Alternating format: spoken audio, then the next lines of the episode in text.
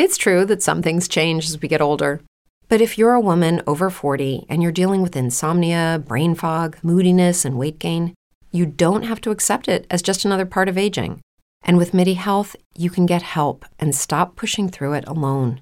The experts at MIDI understand that all these symptoms can be connected to the hormonal changes that happen around menopause, and MIDI can help you feel more like yourself again. Many healthcare providers aren't trained to treat or even recognize menopause symptoms. MIDI clinicians are menopause experts. They're dedicated to providing safe, effective, FDA approved solutions for dozens of hormonal symptoms, not just hot flashes. Most importantly, they're covered by insurance. 91% of MIDI patients get relief from symptoms within just two months. You deserve to feel great. Book your virtual visit today at joinmidi.com. That's joinmidi.com.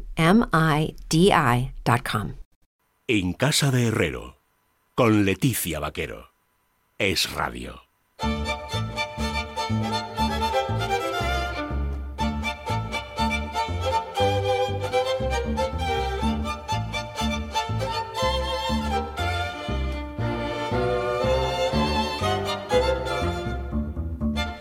Así llegamos hasta las 6 y 10, una hora menos en las Islas Canarias y ya estamos en el tiempo del análisis con Raúl Vilas. ¿Qué tal, Raúl? Muy buenas, tardes. Con Víctor Ruiz de Almirón. ¿Cómo estás, Víctor? Hola, ¿qué tal, Leticia? Muy buenas tardes. Y con Isaac Blasco. Hola. ¿Qué tal, Isaac? ¿Qué tal, Leticia? Muy bien. Bien.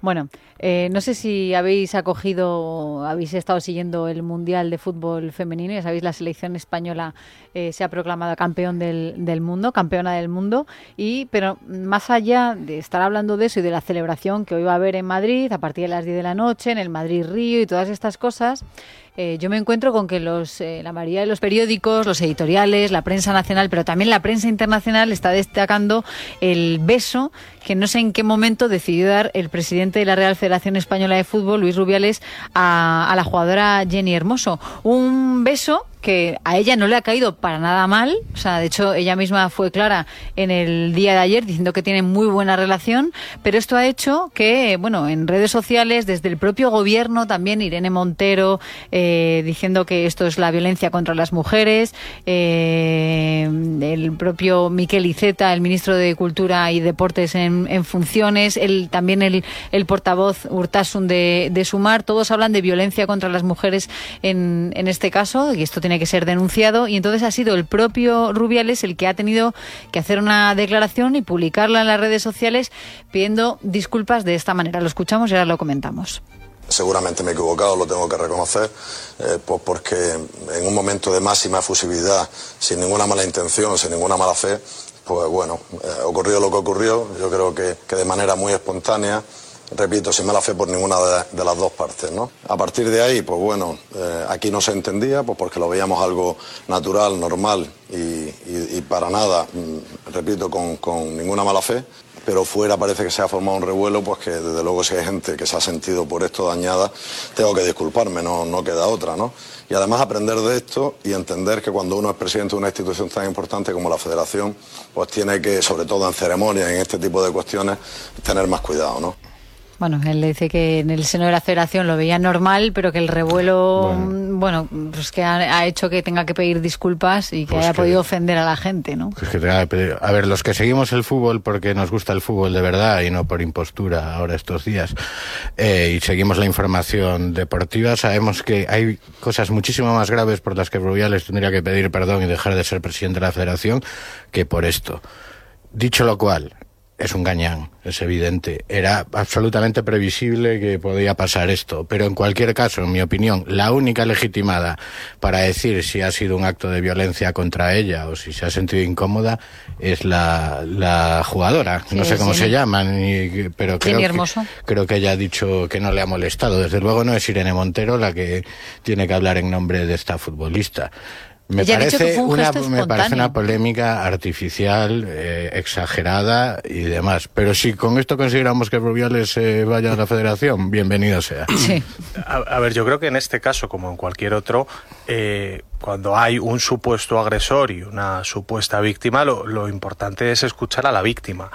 Y en este caso, como en algunos otros que hemos tenido estos años, eh, los que ha estado pululando el Ministerio de Igualdad, dan bastante igual lo que diga la víctima si eso obstaculiza el relato político y social que tú quieres eh, poner encima de la mesa. Hay unas declaraciones ayer en la noche de la jugadora de Jenny en la que dice lo que dice. A mí no se me ocurriría, me parece mal, me parece mm, grotesco eh, hacer lo que hizo el presidente de la federación, pero mm, invisibilizar a una futbolista, a una mujer, con los discursos que tenemos que escuchar, invisibilizar a una mujer y decir por ella lo que es ofensivo o lo que la ofende o lo que le tiene que molestar, me parece, mm, pues, bueno, pues tipo de los discursos paternalistas que hemos tenido que soportar eh, estos años. Me parece un caso más.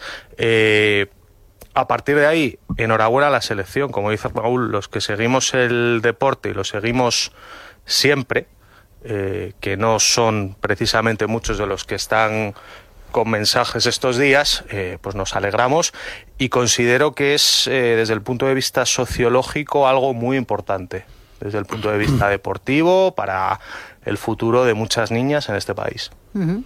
Bueno, a mí, a mí, me parece muy triste y muy, muy lamentable que, que en la jornada en que teníamos que estar todos celebrando y siendo ejemplo mundial de bueno pues de, potencial futbolístico en el ámbito femenino eh, las portadas que no han eh, atendido el triunfo de España por ejemplo en países como Italia donde hemos pasado completamente inadvertidos hoy se hagan eco de esta polémica absolutamente inflada estéril y que nada tiene que ver eh, con la integridad de, Jenny Hermoso en este, en este caso, porque la propia, y lo, han dicho los compañeros, la propia afectada ha dicho que no se ha sentido en ningún momento ofendida.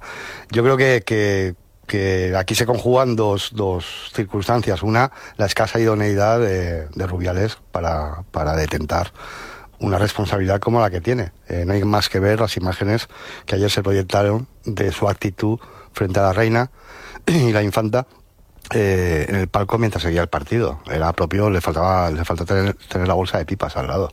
Eh, yo creo que, que, que, Rubiales lo ha dicho al final de su disculpa y es lo único que acepto de, de, sus palabras. Eh, tiene que tomar nota porque no puede conducirse en, en ceremonias de, este, de esta naturaleza con esa actitud completamente improcedente.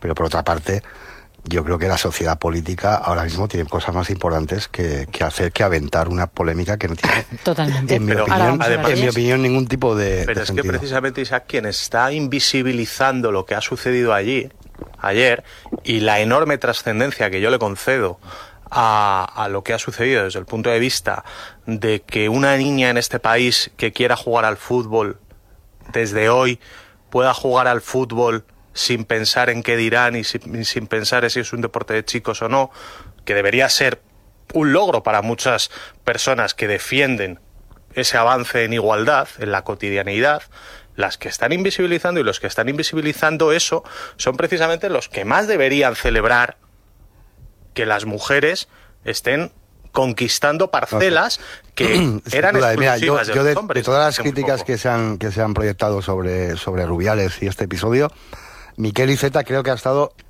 eh, no sé si un poquillo eh, impostado, pero, pero creo que sí ha estado eh, más o menos ponderado, porque lo que ha hecho ha sido, en nombre del gobierno, pedir una explicación a un cargo que depende del gobierno, mm.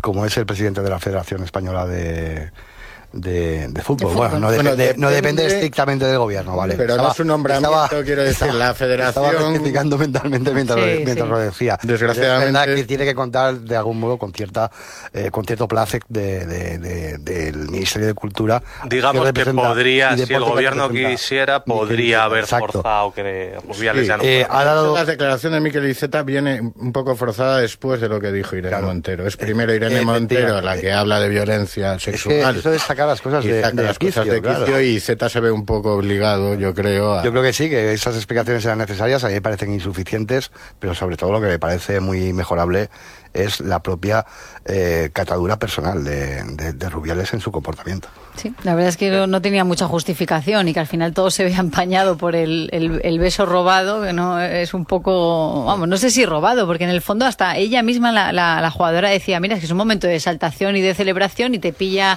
pues bueno, pues nos llevamos muy bien nosotros y ya está, pero no me ha gustado, luego dijo ella adentro, pues no me ha, hombre, tampoco creo yo que sea plato de buen gusto que tenga alguien te plante ahí un pico, pues claro que no, pero bueno, de ahí elevarlo a ataque machista, el, el el abuso, eh, todas estas cosas, me, parece un poco desproporcionado y una utilización bastante grande. Y de fondo, que lo comentaba Víctor, la condescendencia esta, con, que parece que ahora ser condescendiente con las mujeres es feminismo, es que es una cosa bastante sorprendente. Tiene una carga y, una, y, una, y una realidad, que es que no les interesa el fútbol femenino. No han visto un partido de fútbol femenino en su vida ni lo van a ver ni lo van a ver. Real Madrid Betis 9 de septiembre en el día Estefano, a ver cuántos están.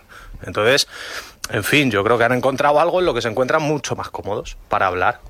Bueno, ahora mm, decíamos que había cosas mucho más importantes de las que de las que hablar y que sí que se pueden ser graves, que es un próximo gobierno, una próxima investidura en, en España, pero hay que ir por partes, porque hasta que lleguemos a un gobierno en este país puede haber varias posibilidades. O sea, tiene primero que haber una ronda de consultas del Rey, que son es la, la que ha comenzado en el día de hoy con UPN, con Coalición Canaria y también con el PNV, y en este momento está reunido con Yolanda Díaz, si no me equivoco, y si no han salido ya, porque han, han empezado a las cinco y media la, reunión.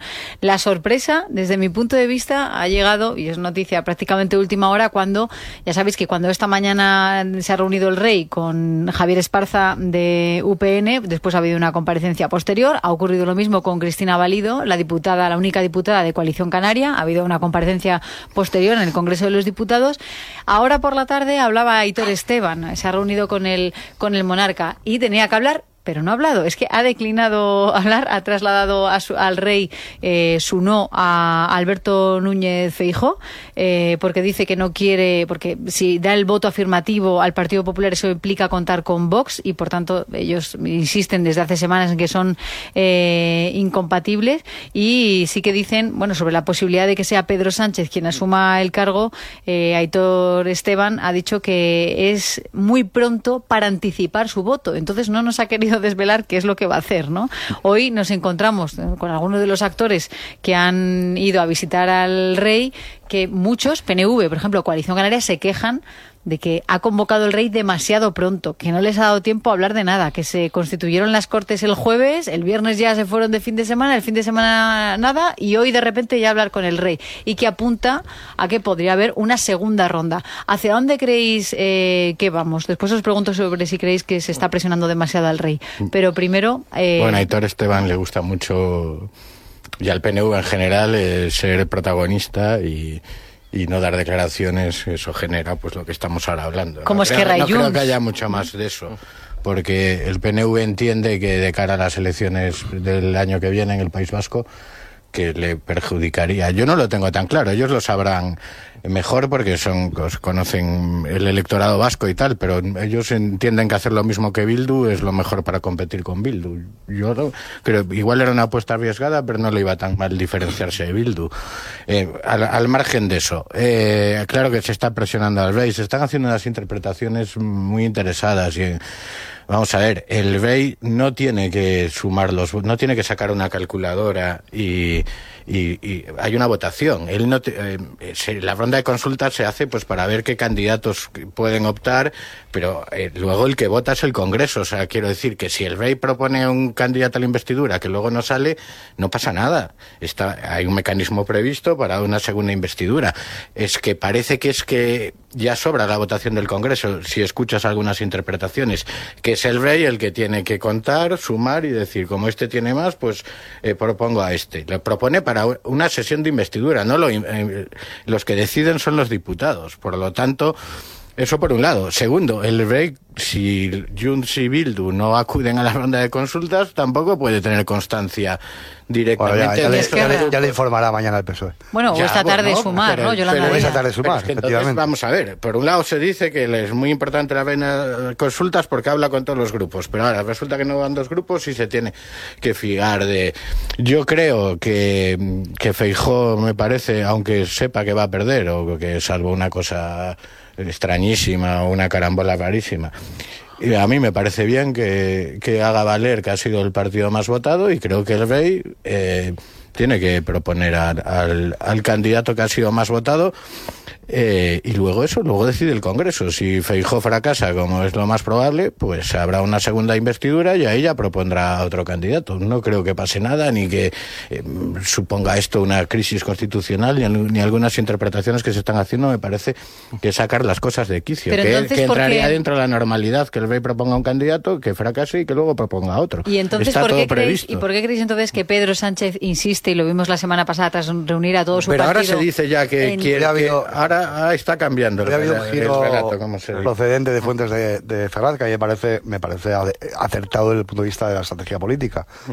eh, para acabar con ese tipo de acusaciones o de insinuaciones sobre que se está presionando al rey. Ferraz ha propuesto eh, en fuentes oficiosas, pero lo ha propuesto y lo ha filtrado eh, Sí. que, que, es- que Feijóo se estrelle, como dicen ellos, o que no me acuerdo del término exacto. Bueno, lo, lo que han usado- decir, lo que ha Perdón, venido a decir ha es que lo que, lo que lo que decir decida el rey estaría bien hecho, o no, sea, se lo está que poniendo... decir es para que no me acusen de presionar al rey, como parece que, Sí.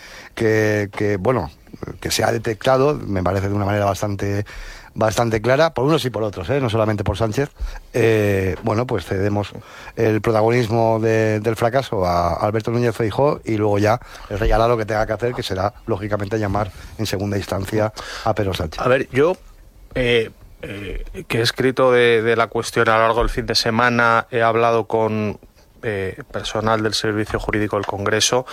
La redacción del artículo 99 mm, no dice en ningún momento eh, el rey tendrá que contar apoyos y tendrá que proponer al candidato que más apoyos tenga en ese momento. No dice tal cosa. Yo Dice que defiendo- propondrá un candidato, Dice que propondrá un candidato después de una ronda de consultas. Eso es. Yo defiendo que tal y como está redactada la norma, cualquiera de los dos candidatos que proponga mañana el rey estará bien propuesto y se ajustará a la norma. Porque el rey, por supuesto, va a escuchar lo que le tengan que decir, pero el rey, eh, quiero decir, esto no es el siglo XIV, los embajadores flamencos, el rey lee periódicos, ve la televisión. Y, y- Felipe VI mm, va a contar con 172 votos de Fijo en principio. Vamos a ver en qué tono y de qué manera habla Santiago Abascal sobre sus 33 diputados. Que eso también hay que tenerlo en cuenta porque en función de lo que haga, a lo mejor no puede Después presentar Luego a abrimos- luego abrimos Luego, eso, sí. pero, pero lo que quiero defender es que al igual que eh, Felipe VI va a poder constatar en principio que Feijóo tiene esa cifra, también ha podido constatar que ese es su tope y que no tiene posibilidad de llegar a más en función de lo que le ha dicho el PNV. Y por otro lado, hay un candidato que tiene la virtualidad de poder llegar a la mayoría absoluta y que además es el presidente del gobierno en funciones. Con lo cual, a mí me parecería que cualquier candidato que mañana salga designado por el rey se ajustará a lo que dice la norma. Lo, lo digo porque estoy viendo a uno y otro lado a gente con muchas ganas de repartir. Víctor, pero es que en mi opinión el debate no está ahí. El debate no es si, si por lo menos en, en- en lo que toca a Alberto Núñez Feijóo, el debate no es lo que elija el rey. El, el rey evidentemente va a elegir más allá de los números. eh, en función de potenciales eh, respaldos y de la viabilidad real de una eventual eh, investidura. Aquí lo que se está debatiendo es si Feijó, por lo menos el debate público mayoritario es si Feijó, por haber sido el candidato más votado, el ganador de las elecciones, tiene que ir en primer lugar a la investidura y ser designado por el rey. Eso es poner en un brete al rey. Que no está escrito en ningún Ese, sitio. Claro. no ese, automa- automatismo, Claro. ese automatismo no existe. No, ya, pero También es cierto que el Partido Socialista defendía en 2015 que lo hiciese. Que tenía que ir, como partido más votado, tenía que ir. Lo que no puede ser es que lo que proceda o lo que no proceda sea lo que le apetezca al PSOE y lo que le venga bien estratégicamente en cada momento. Y hay otro factor que yo creo que hay que tener muy en cuenta, que esa mayoría absoluta que podría conseguir Sánchez y que parece bastante probable, depende de un señor que es prófugo de la justicia. Y que está haciendo unas galas hoy en el sur de Francia. En Waterloo, allí refugiado, y que es absolutamente imprevisible. Hoy, están haciendo un paripé que, que bueno, que efectivamente yo creo que la duda ahora más grande está en, lo que le vaya a decir Santiago Abascal. Sí, sí, que hay, que esperar, hay que esperar el día mañana. Si me permites, Leticia, si habéis visto la foto de la reunión de la Universidad Francesa en la que se han juntado los expresidentes de, de la, de la Generalitat de Cataluña y, el actual Per Aragonés, que por cierto Jordi Puyol está cada día más joven, yo ya alucino. Ah, a mí mi pregunta es, ¿qué hace José Montilla eh, en, ese, en, ese, en ese encuadre. Es que no lo puedo entender. No lo puedo entender. Al margen de que lo han, lo han vilipendiado, le, han, le han hecho callar, eh, pidiendo la, la independencia y, y, vamos, no considerándolo evidentemente uno de los suyos. Bueno, pero Montilla encantado, ¿eh? Bueno, ya. siempre se ha ofrecido enlace al PSC para ir a ver a los presos, ¿sabes? Entonces, bueno, en fin. Bueno, antes hablabais de la utilización que está haciendo tanto un bando como otro, tanto el PSOE como el PP, de, de esta ronda de contactos de, del rey y de la manera que están metiendo presión. Hoy le ha tocado el turno a Esteban González Pons. Lo cierto es que de los dos hay uno que es Alberto Núñez probablemente llega con más apoyos a la reunión con el rey. Pedro Sánchez de momento no cuenta ni con el apoyo explícito del PNV, ni con el apoyo explícito de Junts, ni con el apoyo explícito de Esquerra. Yo creo que el rey eh, debería ofrecer la, investidura primero al partido que tiene más votos y cumplir, como decía Pedro Sánchez, con los procedimientos de la democracia. Bueno, al final es el que insta, ¿no? Que dice, tendría que ser En mi, opinión se excede, es una interpretación válida, pero desde luego no es la única de lo que dice ese No, y lo peor de todo yo creo es que desde la semana pasada el PSOE ya apunta a que el PP está presionando ya, pero es que el PSOE también está presionando y el PP no lo utiliza en su contra, ¿no? Están, eh, es que han entrado en un juego de presiones sobre, sobre la figura del jefe del Estado y eso a mí me parece bastante... si hay algo objetable en todo, en todo este proceso, mi opinión es ese. Sí, el PSOE cambió el paso a partir de la votación en la mesa del Congreso, que fue estratégicamente, eh, por mucho que Génova nos quiera vender, que con eso han conseguido fijar el voto de coalición canaria.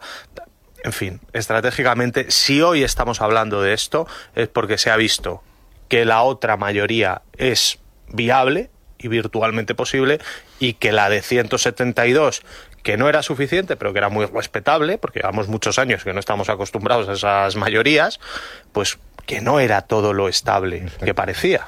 Luego hablamos, vamos a ir a la publicidad, pero antes me gustaría preguntar, os decía que luego hablamos de, la relación entre Vox y Partido Popular y qué va a decir mañana Abascal y el ultimátum que ha dado Ignacio Garriga al, Partido Popular, eso después. Pero antes, eh, sobre el papel de Coalición Canaria, porque lo que vimos la semana pasada en la Constitución de las Cortes fue que el PP se quedó con 139 eh, votos a favor solamente, después de la jugarreta a Vox de no incluir uno de, a un miembro de su partido en la mesa del Congreso y Coalición Canaria, sin embargo, sí le dio eh, su voto al Partido Popular. Una formación, decía hoy Cristina Valido, después de haberse reunido con el rey, que su voto es afirmativo a Fijo hasta ahora, pero dejaba la puerta abierta a que, bueno, Pedro Sánchez pudiera cumplir con alguna de las exigencias de Coalición Canaria.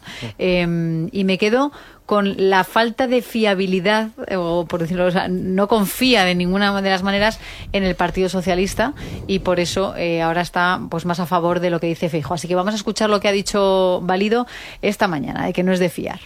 Hasta donde yo sé, hasta esta mañana no se había producido ninguna conversación en ese sentido. Nuestras últimas conversaciones se produjeron la semana pasada. La primera reunión en serio de trabajo para hablar mm, de la mesa se nos dijo que no estaban negociando nada con nadie, que no se estaba ofreciendo nada. Algo que, como ustedes saben, es mentira. Sí se, han ofrecido, sí se estaban ofreciendo cosas. A nosotros se nos dijo que no se estaba ofreciendo nada, que ya llegaría el momento luego cuando habláramos de la investidura. Bueno, esto se une a lo que ha hecho también es que, bueno, parece nueva. Coalición Canaria gobierna con el PP en Canarias, Ahora eso sí. no hay que olvidarlo. Y, En la anterior y- legislatura no. Y Coalición Canaria puede dar un voto afirmativo ahora a Feijó en una investidura que sabe que no va a salir y luego a la hora de verdad de la verdad pues también utilizar su posición para obtener algo del PSOE. Sabemos cómo funcionan este tipo de partidos y mm, es más o menos lo que ha hecho Coalición Canaria toda la vida. Pero este fin de semana Adriana Lastra, la que era la portavoz del, del grupo eh, parlamentario socialista en el Congreso, decía que Coalición Canaria no era de fiar. O sea, que eres un partido que fluctúa, que a veces te dice que te va a votar que que sí, luego te vota que Claro, no, efectivamente. Sin embargo, le parece de fiar Puigdemont, hombre. Eso es. O su- a No le parece de fiar Sánchez. O sea, al final esto es toda una cuestión de fiarse o de Sí, pero desconfiar. válido, ¿eh? válido yo creo que pega un poco de ingenuidad cuando, cuando en- tiene que enfatizar eh, que Sánchez no es fiable. ¿Cuándo lo ha sido? En los últimos cinco años. Bueno, válido debuta. ¿Perdón? Eh, Válido debuta, no es Ya, ya. ahora más. Claro. Entonces a lo mejor se Pues le... va a claro. ser la diputada de Coalición Canaria en, en, en Madrid. Bueno, vamos a hacer una pausa publicitaria que después seguimos comentando otros asuntos. Es radio.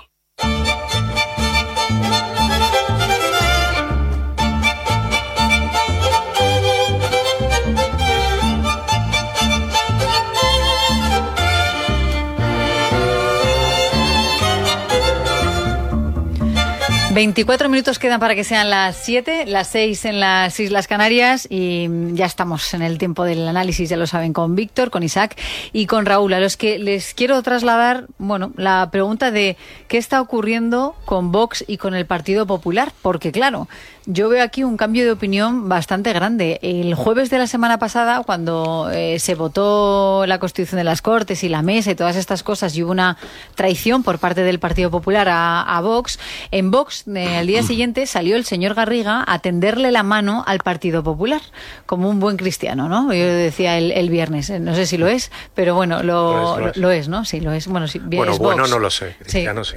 Efectivamente.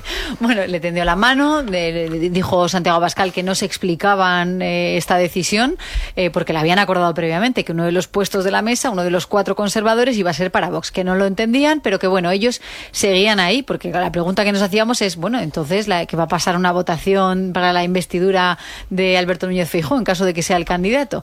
Bueno, y de ahí han pasado a lo que ha ocurrido hoy, que es a, estas, a este ultimátum eh, que le ha dado el señor Garriga al Partido Popular para que salgan de manera urgente a explicar por qué los excluyeron de la mesa y si hay algún acuerdo eh, bajo la cuerda, eh, aunque suena un, suena un poco redundante, con el PNV. que aclare de si es verdad que excluyeron a Vox de la mesa del Congreso de los Diputados porque tenían un compromiso con el Partido Nacionalista Vasco. Queremos saber, queremos que el Partido Popular nos explique si ha optado por seguir esa senda que exploró la izquierda hace tiempo de aislar y de negar la representatividad a tres millones de españoles y sobre todo, y más importante, es saber cuál es la estrategia del señor Feijóo y del Partido Popular. A ver, es igual que me parece incomprensible lo que hizo el PP en la mesa, me parece que aprovechar algo incomprensible para hacer otra cosa incomprensible eh, no lo entiendo. Yo creo que tanto el PP como Vox tienen que empezar a mirar un poco más a su base social, a sus votantes y a respetarlos un poco más y pensar en la voluntad de la gente que les vota y no tanto en estas batallitas. Es verdad que es impresentable el- que lo que le hizo el, el, el PP a Vox, pero es que si ahora ya entramos en una espiral de como en la que están siempre, siempre, es que tú me hiciste esto, es que tú me dijiste lo otro, y la gente de, de la derecha social que les vota, pues está asistiendo a unos espectáculos mm, que desmoralizan mucho y de cara a unas elecciones a corto plazo que no es descartable, no parece la mejor estrategia que lleguen el Partido Popular y Vox a palos. Es la mejor estrategia para la izquierda y para Sánchez. Entonces, ya está, vale, en este caso la culpa es del PP, eh, estamos de acuerdo, pero que eso ya no te implica a ti retirarle el apoyo a Feijóo porque Pero es que eso creo que eso no va a o sea, ocurrir. utilizar el error de otro para profundizar tú en un error y estar en una guerra de la culpa es tuya. Tú empezaste, tú fuiste primero, un poco de patio de colegio. Deberían reunirse de una Ya, vez lo que es que- Abascal y llegar a un acuerdo de políticos adultos, hombre. Creo yo, porque estos dos partidos nos están diciendo que el sanchismo, y yo creo que tienen razón, está deteriorando las instituciones y estamos en una crisis gravísima y que la prioridad es derogar al sanchismo y sin embargo son incapaces de ponerse de acuerdo en lo más mínimo para hacer eso que nos dicen que es tan prioritario. Ah, De todas formas, a, mí me hubiera parecido hoy raro que Vox se pronunciara eh, absolutamente a favor de la investidura de, No, de podría- Feijóo. podrían haber dicho nada, ¿no? Quiero Podría haber decir, dicho nada. No, podía, podían haber dicho nada, pero bueno, también es cierto viernes. que el cabreo, Que den una sí, el cabreo que hay, amenaza. que hay en Vox está, yo creo que es el único cabreo realmente justificado en las últimas semanas de, de Vox, porque el Partido Popular incurre en una anomalía democrática cuando le niega la representación en la mesa de- del Congreso a la tercera fuerza más votada cuando la cuarta sí lo tiene. Entonces, eh, no, tiene, no, tiene, no tiene un pase. Pero más allá de, más allá de eso, yo estoy en que eh, si Vox se quiere suicidar, inmolar, eh, de una manera absolutamente instantánea, lo que tiene que hacer es retirar el apoyo a Feijó. A ver si sus, sus bases lo, lo entienden. A, ver, yo, eh, en- entendiendo esto último que dice Isaac, que yo l- durante el, el jueves en el Congreso había dirigentes, personal del Partido Popular que me decía, pero ¿por qué le tenemos que dar un puesto en la mesa? Ya no iba a salir lo de Cuca, con nuestros votos salíamos eh, los cuatro secretarios. Yo, bueno, yo estoy para preguntar, pero si me preguntan le doy mi opinión y Pues le dije... Y le ¿Qué dije, y le dije, Por cumplir tu palabra. simplemente porque te lo han pedido. Ah, vale. Simplemente Y- porque te lo piden Por si y es un partido creemos en el sistema de representación política, ¿no? pero un, un partido un partido que te sostiene cuatro gobiernos autonómicos, más de 100 ayuntamientos en toda España, mm, bueno, te pide un puesto en la mesa del Congreso. Pues, en fin, me, parece motivo simplemente, más tan solo eso, motivo suficiente para dárselo. A partir de ahí, mm, eh, yo lo que vengo detectando en el PP desde las elecciones y sigue muy presente es desorientación y confusión por lo que ha pasado el 23 de julio. Me decía un- una persona del PP este fin de semana que hay mucho ministro frustrado, frustrado todavía y no, no se está digiriendo bien el resultado. Y yo en una pieza que escribí este fin de semana hacía referencia a otra que había escrito la, al día siguiente de la noche electoral en el que hacía alusión a, a cómo el PP estaba dividido en torno a por qué había pasado lo que había pasado. Y todos eh, coincidían en que la relación con Vox eh, había tenido que ver, pero unos en una dirección de teníamos que haberles atacado más, son tóxicos, y otros en no hay que confrontar con ellos porque son nuestros aliados. Bueno, esa división, eh, esas discrepancias sobre qué hacer con Vox siguen muy presentes en el Partido Popular. Es verdad que la que yo más leo y escucho hasta ahora era la de tenemos que distanciarnos de Vox, tenemos que ser un partido autónomo, por un poco por herencia de las dinámicas de campaña. En los últimos días, y especialmente a raíz de lo que sucedió el jueves, y por eso ese fue el enfoque que yo he dado el fin de semana en ABC, he notado otra cosa. Claro, ahora la dirigencia del PP gobierna con Vox. Hay alcaldes que dependen de Vox, que gestionan el día a día con Vox.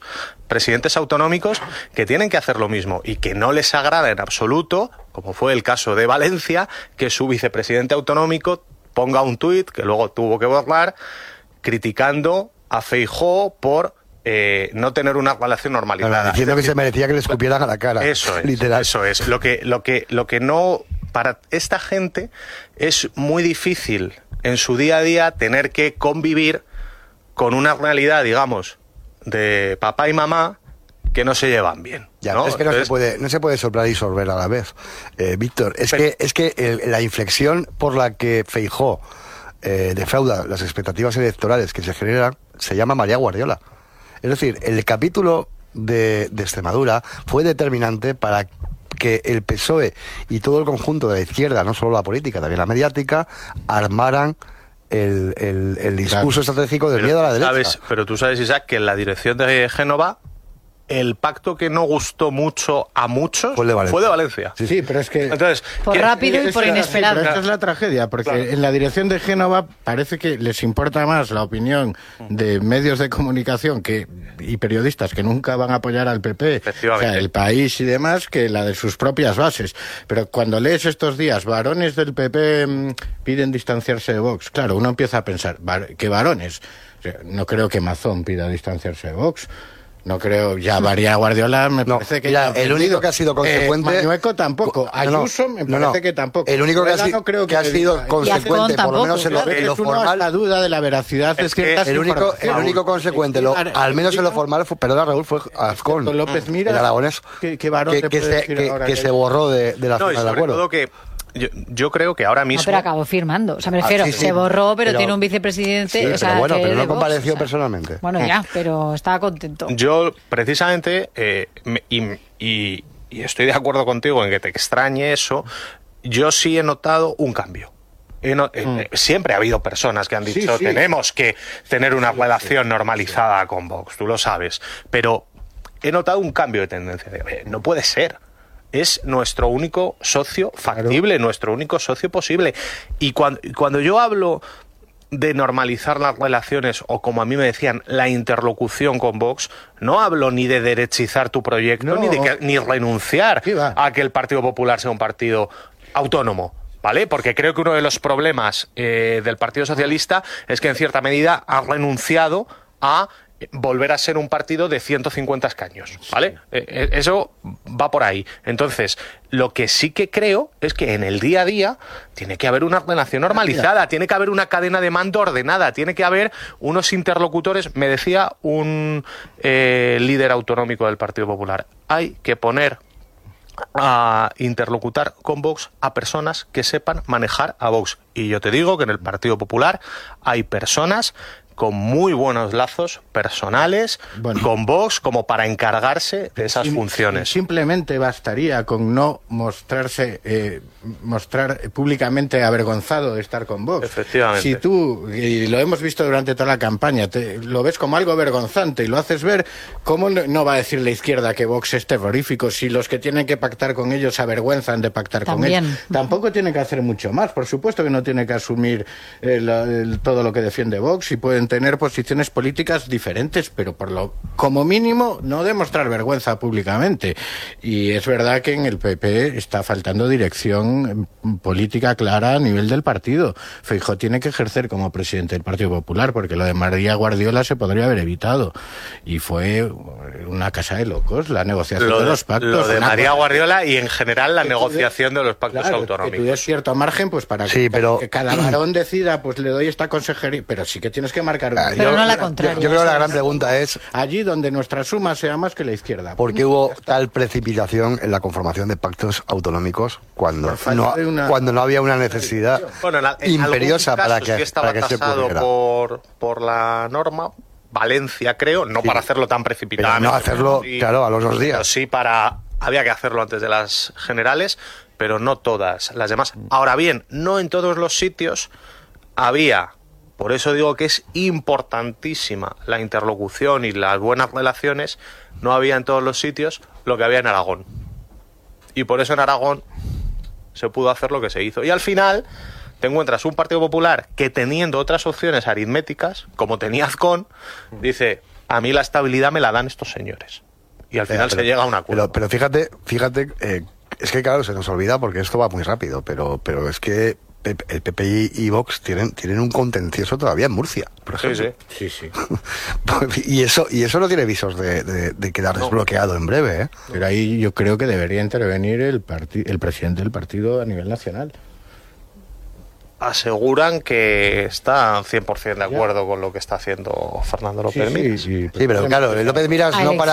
Claro, López, claro, López Miras no para de decir, es que sois a solo dos escaños de la mayoría absoluta, pero es que no tienes la mayoría absoluta. O dirigir Claro. el partido, es estar de acuerdo siempre con lo que decían los varones, pues es como no hacer nada, claro, porque está siempre está de acuerdo, con- incluso con los que hacen una cosa y con los que hacen la contraria. Claro, cuando haya que negociar si un día es presidente la financiación autonómica, gusto a todos no se les No, puede dar. no. Bueno, hablando de financiación, sabemos ya que el Partido Popular ha terminado ya de, de ganarse a Coalición Canaria y mañana por la mañana van a escenificar la firma Cuca Gamarra con el secretario de organización de Coalición Canaria que se llama David Toledo y será por la mañana cuando bueno pues se vea cómo firman firman la agenda canaria con, con Coalición Canaria y bueno es una manera de asegurarse un voto, ¿no? Por lo menos alguien está. Es solo un voto, pero yo creo que a ellos les interesa mucho hacer ver, más allá de, de la eh, cosa cuantitativa, que tienen más aliados. Es que la liturgia, la liturgia en estos tiempos es muy si a mí importante, eso ¿eh? me parece, política. me parece súper respetable. Me parece súper respetable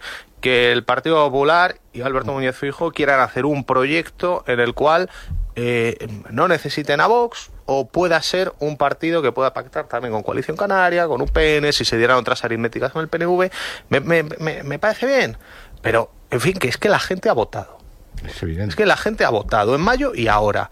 Y te guste o no, tienes que tener una relación con Vox. Y si la tienes que tener, yo creo que sin abandonar la ambición de no necesitarlos en la siguiente convocatoria electoral, tú tienes que ver de qué manera es mejor ese tránsito. Me da la sensación de que la confrontación permanente con Vox no funciona. Y creo que no funciona porque el Partido Popular ya ha aprobado una ocasión en la que ha tenido que cogobernar en casi toda España con un partido que era Ciudadanos y lo que le ha funcionado, es verdad que Ciudadanos puso de su parte Sí, lo que no está en los escritos, lo que le ha funcionado es la normalización, la estrategia, digamos, del mata a los abesos y del abrazo del oso. Tengo la sensación de que eso, con Vox, funcionaría mejor y que luego la gente vote. Lo que es Madrid. Sociológicamente, Madrid es un sitio, no puede ser más propicio para Vox.